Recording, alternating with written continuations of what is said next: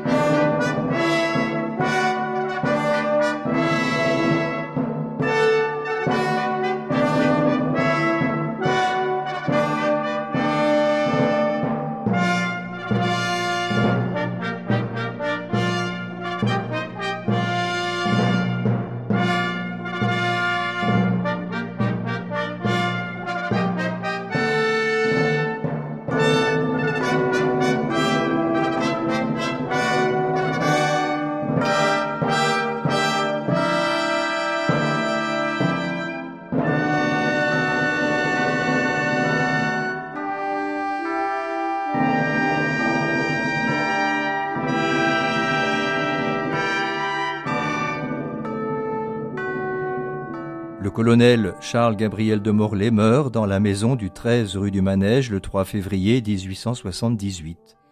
Ses obsèques sont célébrées à la cathédrale le 5 et il fut inhumé au cimetière de Préville. La perte du grand-père provoque un séisme dans le cœur de Charles. Le 5 mars 1878, il se confie à l'ami Gabriel. Quand je t'écris, tu me rappelles toute une époque de ma vie qui est passée maintenant mais dont il me reste un bien doux souvenir. Cette vie tranquille, toute de famille et d'intérieur, ces bons moments que nous avons passés ensemble, nos premières lectures, le bonheur et le calme qui m'entouraient près de grand-père, tout cela me revient à l'esprit quand je t'écris. Et ces souvenirs ont pour moi un charme infini. Je me revois dans ce temps où nous commencions à penser et à devenir hommes, me promenant avec toi à la pépinière, au printemps, causant et lisant. Nous étions si heureux, si tranquilles, si insouciants. Nous étions si confiants dans l'avenir. Tu pourras, comme autrefois, vivre heureux et tranquille avec tes parents et tes livres. Moi, il n'en est pas de même. On m'enlève du même coup ma famille, mon chez-moi, ma tranquillité, et cette insouciance qui était si douce. Et tout cela, je ne le retrouverai plus jamais. Plus jamais je ne serai heureux et tranquille comme je l'ai été à Nancy dans ce bon temps où nous étions ensemble.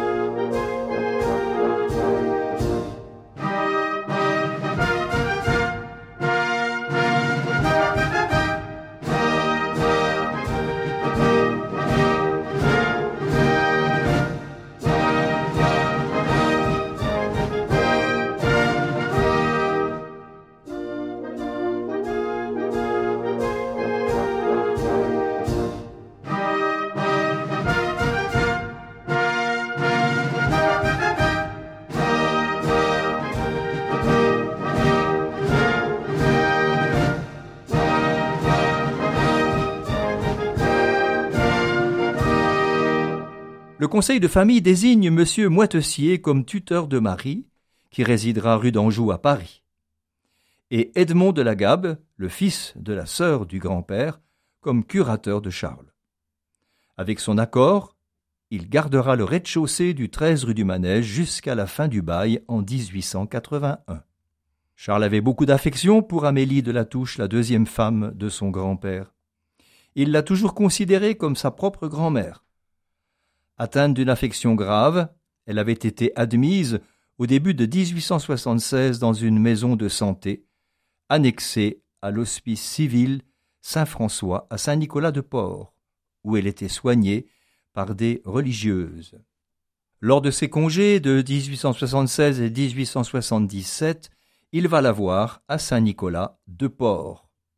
Elle décède le 2 septembre 1888 à l'âge de 80 ans. Elle repose avec le colonel de Morlaix au cimetière de Préville à Nancy. Charles finit assez mal la deuxième année de Saint-Cyr. Il se laisse aller, il est souvent puni. Pour mauvaise tenue, pantalon sale, cheveux longs. Le 11 avril 1878, il perd même ses galons. Le 19 août, il sort de Saint-Cyr 333e sur 386 avec le grade de sous-lieutenant, en s'étant acheté un cheval. Il a pour camarade de promotion de futurs généraux qui commanderont durant la guerre de 1914, dont Philippe Pétain. Le 15 septembre 1878, il fête son vingtième anniversaire et prend possession de son héritage. Quinze jours plus tard, le 30 septembre, il est nommé sous-lieutenant élève à l'école d'application de la cavalerie de Saumur, où il entre le 30 octobre. Il partage sa chambre avec le duc Antoine de Vallombrosa, futur marquis de Morès. Il ne va pas briller par une vie exemplaire. À peu près chaque mois tombent des arrêts simples d'un à deux jours, pour des motifs sans grande gravité. En mars, la sanction est plus sévère. Il écope de six jours d'arrêt simple, motif, s'est levé au moment d'une revue de chambre ordinaire. Plus grave, le 13 août 1879, lui sont infligés des arrêts de rigueur de quinze jours, parce qu'il a quitté la garnison pendant deux jours sans permission. Et le 9 septembre, des arrêts d'un mois pour avoir, au moyen d'un déguisement, quitté la garnison, la permission lui ayant été refusée. Il sortira de l'école de cavalerie 87e sur 87. L'administration lui attribua la note passable. Les appréciations de ses supérieurs sont peu élogieuses. Esprit peu militaire, n'a pas le sentiment du devoir à un degré suffisant, a laissé beaucoup à désirer, et n'a fait qu'un cours médiocre, a assez de goût, mais peu d'aptitude pour le cheval, cavalier très ordinaire. Il avait demandé d'être affecté au quatrième régiment de hussards, qui est à Pont-à-Mousson depuis un an, mais qui devrait revenir à Nancy. Je fais tout, écrit-il à Gabriel Tourde, tout ce que je peux pour avoir Nancy comme garnison. Je serais très désappointé si je ne parvenais pas à la voir. Sortant de Saumur sans bénéficier des trente jours de congé de fin d'école en raison de sa mauvaise conduite, Charles est affecté au quatrième régiment de hussards le 15 octobre 1879. Je vous donne rendez-vous pour évoquer la prochaine fois l'épopée du sous-lieutenant au quatrième hussard et au quatrième chasseur d'Afrique.